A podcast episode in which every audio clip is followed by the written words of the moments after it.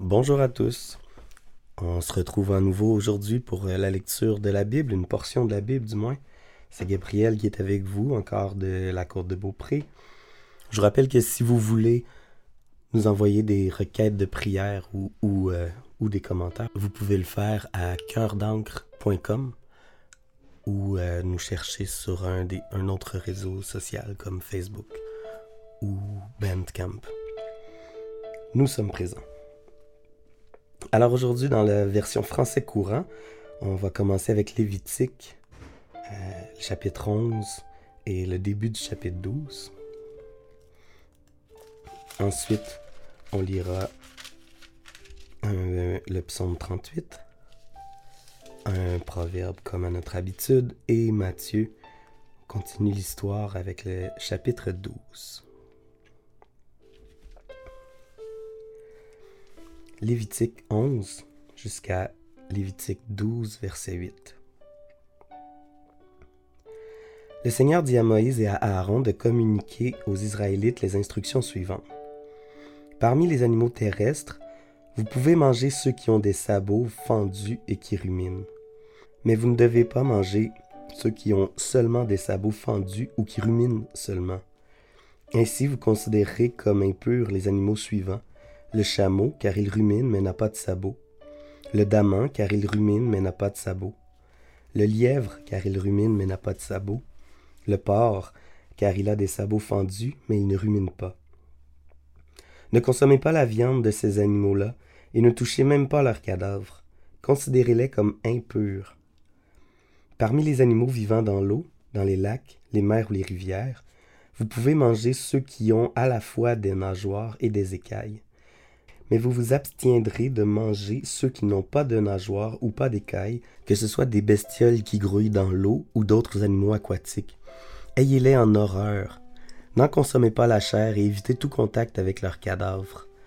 Abstenez-vous donc de manger tout animal aquatique dépourvu de nageoires ou d'écailles. Parmi les oiseaux, voici ceux que vous devez avoir en horreur et que vous ne devez pas manger. Les aigles, les giapèdes, les aigles marins, les milans, les diverses espèces de vautours et corbeaux, les autruches, les chouettes, les mouettes, les diverses espèces d'éperviers, les hiboux, les cormorans, les hulottes, les effraies, les chouettes chevêches, les charognards, les cigognes, les diverses espèces de hérons, les huppes et les chauves-souris. Ayez en horreur les insectes pourvus d'ailes et de pattes. Toutefois, vous pouvez manger ceux qui ont des pattes leur permettant de sauter sur le sol, à savoir les diverses espèces de sauterelles et de criquets. Tous les autres insectes pourvus d'ailes et de pattes, ayez-les en horreur. Le contact avec certaines bêtes rend l'homme impur. Quiconque touche leur cadavre est impur jusqu'au soir. Quiconque transporte leur cadavre doit laver ses vêtements. Il reste également impur jusqu'au soir. Voici les animaux que vous devez considérer comme impurs ceux dont les sabots ne sont pas fendus et ceux qui ne ruminent pas. Quiconque les touche devient impur. Tous les quadrupèdes qui marchent sur la plante des pieds, quiconque touche leur cadavre est impur jusqu'au soir. Quiconque transporte leur cadavre doit laver ses vêtements, il reste également impur jusqu'au soir. Parmi les bêtes qui pullulent sur le sol, voici celles que vous devez considérer comme impures. Les taupes, les souris, les diverses espèces de lézards, les geckos, les arcs osselés, les arts verts, les arts des sables et caméléons. Tenez ces bêtes pour impures. Quiconque les touche quand elles sont mortes est impur jusqu'au soir. Si l'une d'elles crève et tombe sur un objet quelconque, ustensile de bois, vêtements, peau ou sac, cet objet doit être lavé, quel que soit son usage. Il reste impur jusqu'au soir, après quoi il redevient pur. Si une de ces bêtes tombe dans un récipient en terre, ce qu'il contient devient impur et le récipient doit être brisé. Si l'on verse de l'eau provenant de ce récipient sur un aliment qu'il est normalement permis de manger, celui-ci devient impur à son tour. S'il s'agit d'un liquide qu'il est normalement permis de boire, il devient également impur, quel que soit le récipient où il se trouve. Un objet quelconque sur lequel tombe le cadavre d'une de ces bêtes devient impur. S'il s'agit d'un four ou d'un foyer, démolissez celui-ci. car vous devez le considérer comme impur. Toutefois, si le cadavre tombe sur une source ou une citerne, l'eau reste pure, mais celui qui en retire le cadavre devient impur. Si le cadavre tombe sur des graines destinées à être semées, les graines restent pures. Mais s'il tombe des graines mises à tremper pour être consommées, considérez-les comme impures. Si une bête qu'il est normalement permis de manger vient à crever, quiconque touche son cadavre est impur jusqu'au soir. Celui qui mange de cette viande doit laver ses mains, mais il reste impur jusqu'au soir. De même, celui qui transporte le cadavre de la bête doit laver ses vêtements, et il reste également impur jusqu'au soir. Vous vous abstiendrez de manger les bestioles qui pullulent sur le sol. Vous ne devez manger ni celles qui rampent, ni celles qui marchent sur quatre pattes ou plus. Ne vous mettez pas en situation de vous contaminer en touchant ces bestioles. Ne vous laissez pas contaminer par elles, car vous deviendriez impurs. Moi, je suis le Seigneur votre Dieu. Comportez-vous comme des êtres saints, car je suis saint. Ne vous rendez donc pas impurs en touchant les bestioles qui se déplacent au ras du sol. C'est moi le Seigneur qui vous ai fait sortir du pays d'Égypte, afin de devenir votre Dieu. Soyez saints, car je suis saint. Telles sont les instructions concernant les animaux, les oiseaux, les bêtes vivant dans l'eau et les bestioles pullulant sur le sol. Elles permettent de distinguer les animaux purs des animaux impurs, ce que l'on peut manger de ceux que l'on ne doit pas manger. Le Seigneur dit à Moïse de communiquer aux Israélites les instructions suivantes. Si une femme accouche d'un garçon, elle est impure pendant sept jours, comme lorsqu'elle a ses règles. Le huitième jour, on circoncis l'enfant. Ensuite, il se passera encore trente-trois jours avant que la mère soit purifiée du sang perdu pendant son accouchement. Elle ne doit toucher aucun objet consacré, ni se rendre au sanctuaire, tant que cette période de purification n'est pas terminée. Si une femme accouche d'une fille, elle est impure comme si elle avait ses règles, mais cela pendant deux semaines. Ensuite, il se passera encore 66 jours avant qu'elle soit purifiée du sang perdu pendant son accouchement. Lorsque la période de purification est terminée après la naissance d'un garçon ou d'une fille, la femme va trouver le prêtre à l'entrée de la tente de la rencontre. Elle lui amène un agneau d'un an destiné à un sacrifice complet, ainsi qu'un pigeon ou une tourterelle destinée à un sacrifice pour le pardon.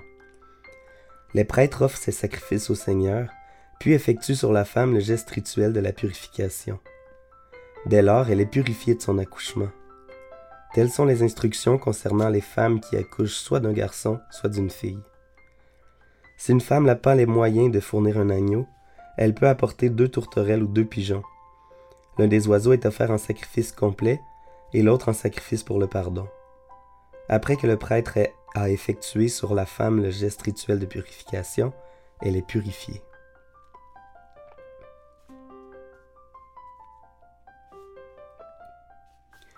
Psaume 38 C'est un psaume appartenant au recueil de David pour se rappeler au souvenir de Dieu.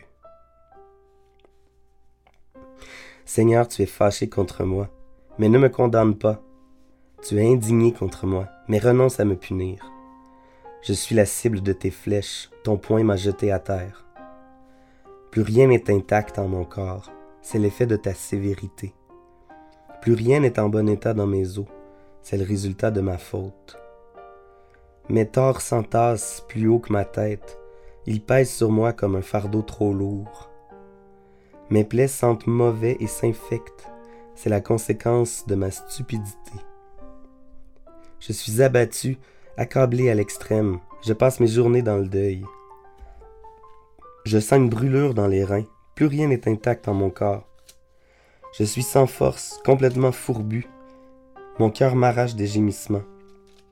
Seigneur, tu vois bien ce que je désire et tu n'ignores rien de mes soupirs.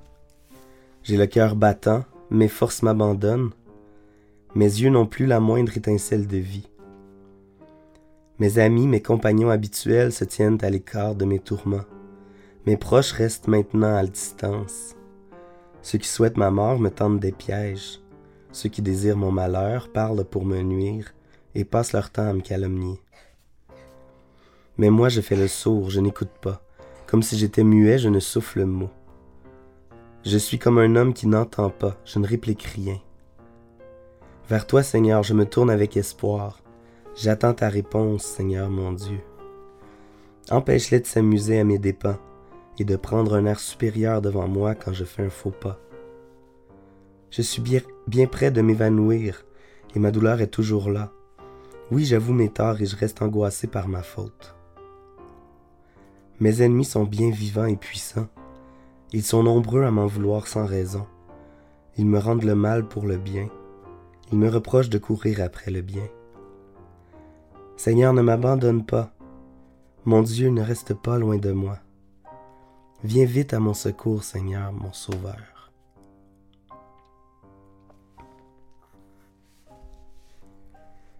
Dans les Proverbes, on va lire les versets 6 à 27 du septième chapitre. Un jour, j'étais à la fenêtre de ma maison et je regardais au dehors. Je vis des garçons inexpérimentés et je remarquai parmi eux un jeune homme à la tête vide. Il passait dans une ruelle près de l'endroit où vit l'une de ses femmes, et il prit le chemin de sa maison. C'était la tombée du jour, lorsque la nuit s'approche et que l'obscurité s'installe. Voici que la femme vient à sa rencontre, vêtue comme une prostituée et la ruse au cœur. Hardie et excitée, elle ne tient pas en place dans sa maison dans la rue ou dans les lieux publics. Partout, elle cherche l'aventure. Elle aborde le jeune homme, l'embrasse et lui dit d'un air effronté J'avais promis à Dieu des sacrifices de reconnaissance et aujourd'hui, je les ai offerts. C'est pourquoi je suis sorti à ta rencontre. Je voulais faire ta connaissance et je t'ai trouvé. J'ai préparé mon lit avec des couvertures multicolores, des tissus en lin d'Égypte. Je l'ai parfumé avec de la myrrhe, de l'aloès et de la cannelle. Viens, enivrons-nous d'amour jusqu'au matin. Jouissons ensemble du plaisir qu'il procure. Mon mari n'est pas à la maison, il est parti en voyage au loin.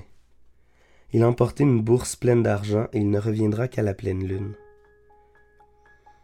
Elle le persuade à force d'habileté, elle l'entraîne par ses paroles ensorcelantes. Et voilà qu'il la suit comme un bœuf va à l'abattoir. Il se livre stupidement au châtiment, pieds et poings liés, jusqu'à ce qu'il soit blessé en plein cœur. Comme un oiseau qui se précipite dans le piège, il ne sait pas que sa vie est en danger. Maintenant donc, fils, écoutez-moi et tenez compte de mes paroles. Que votre cœur ne se laisse pas séduire par une femme de ce genre. Ne vous égarez pas dans les chemins qu'elle prend, car elle en a blessé et ruiné beaucoup. Même des hommes forts ont été ses victimes. Allez chez elle, c'est s'avancer vers le monde des morts, c'est descendre la pente qui conduit à leur demeure.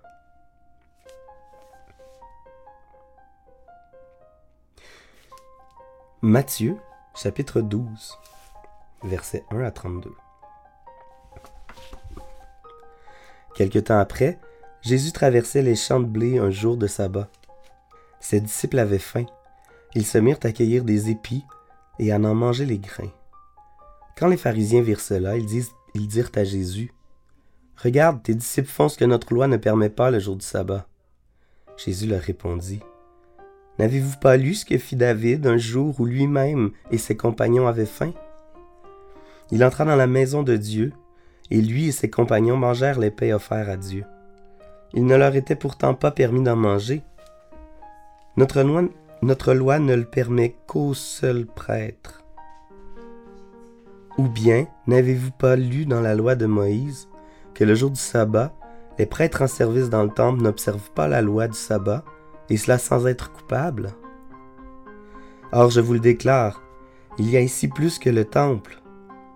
Si vous saviez vraiment ce que signifient ces mots de l'Écriture, je désire la bonté et non des sacrifices d'animaux. Vous n'auriez pas condamné des innocents, car le Fils de l'homme est maître du sabbat. Jésus partit de là et se rendit dans leur synagogue. Il y avait là un homme dont la main était paralysée. Les pharisiens voulaient accuser Jésus. C'est pourquoi ils lui demandèrent Notre loi permet-elle de faire une guérison le jour du sabbat? Jésus leur répondit Si l'un d'entre vous a un seul mouton, et que celui-ci tombe dans un trou profond le jour du sabbat, n'ira-t-il pas le prendre pour le sortir de là? Et un homme vaut beaucoup plus qu'un mouton. Donc notre loi permet de faire du bien à quelqu'un le jour du sabbat. Jésus dit à l'homme, Avance ta main. Il l'avança et elle redevint saine comme l'autre. Les pharisiens s'en allèrent et se tinrent conseil pour décider comment ils pourraient faire mourir Jésus. Quand Jésus apprit cela, il quitta cet endroit et un grand nombre de personnes le suivirent. Il guérit tous les malades, mais il leur recommande sévèrement de ne pas dire qui il était. Il en fut ainsi afin que se réalisent ces paroles du prophète Ésaïe. Voici mon serviteur que j'ai choisi, dit Dieu. Celui que j'aime et en qui je mets toute ma joie. Je placerai mon esprit sur lui et il annoncera aux nations le droit que j'instaure. Il ne se disputera avec personne et ne criera pas. On ne l'entendrait pas faire des discours dans les rues. Il ne cassera pas les roseaux déjà pliés et n'éteindra pas la lampe dont la lumière faiblit. Il, il agira ainsi jusqu'à ce qu'il ait fait triompher le droit, et toutes les nations mettront leur espoir en lui.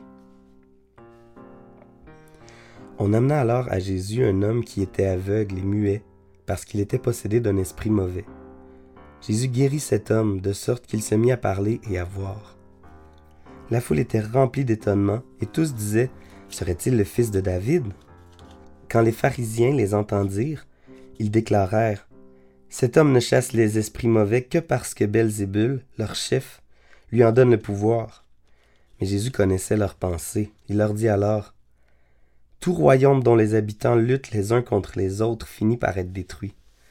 Aucune ville ou aucune famille dont les habitants ou les membres luttent les uns contre les autres ne pourra se maintenir. Si Satan chasse ce qui est à Satan, il est en lutte contre lui-même. Comment donc son royaume pourra-t-il se maintenir? Vous prétendez que je chasse les esprits mauvais parce que Béelzébul m'en donne le pouvoir. Qui donne alors à vos partisans le pouvoir de les chasser? Vos partisans eux-mêmes démontrent que vous avez tort. En réalité, c'est par l'Esprit de Dieu que je chasse les esprits mauvais, ce qui signifie que le royaume de Dieu est déjà venu jusqu'à vous. Personne ne peut entrer dans la maison d'un homme fort et s'emparer de ses biens s'il n'a pas d'abord ligoté cet homme fort. Mais après l'avoir ligoté, il peut s'emparer de tout dans sa maison. Celui qui n'est pas avec moi est contre moi. Celui qui ne m'aide pas à rassembler disperse. C'est pourquoi je vous le déclare, les êtres humains pourront être pardonnés pour tout péché et pour toute insulte qu'ils font à Dieu. Mais celui qui fait insulte au Saint-Esprit ne recevra pas le pardon. Celui qui dit une parole contre le Fils d'un homme sera pardonné, mais celui qui parle contre le Saint-Esprit ne sera pardonné ni dans le monde présent, ni dans le monde à venir.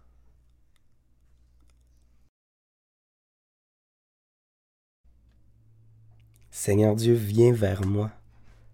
Je me tourne avec espoir vers toi. J'attends ta réponse, comme le psalmiste le dit. Ne m'abandonne pas, mon Dieu.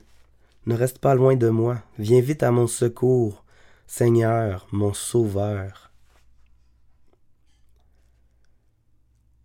Tu es grand, Seigneur. Tu es réellement un Sauveur quand tu as dit à tes disciples qui étaient pêcheurs, venez et je ferai de, de vous des pêcheurs d'hommes. Ton message se rend jusqu'à nous et on veut, Seigneur, être un, outil pour l'avancement de ton royaume. Aide-nous à, à, à pêcher, en guillemets, des hommes. Aide-nous à parler de ton royaume avec assurance avec foi. Ne laisse pas, permets-nous de ne pas laisser passer des occasions de dire combien tu es grand. Comportez-vous comme des saints car je suis saint. C'est écrit dans Lévitique et Seigneur, être, euh, être saint, c'est grâce au Saint-Esprit qu'on peut le faire. C'est grâce à toi. viens nous rendre saints, mis à part pour toi, mais aussi parfait dans le monde à venir. Quand notre sanctification sera terminée, Seigneur, et qu'on sera auprès de toi, à ce moment-là, on va être sans péché, sans défaut, à cause de ton sacrifice. Parce que tu as pris sur le dos toutes nos fautes. Merci Seigneur, tu es un grand sauveur. Amen.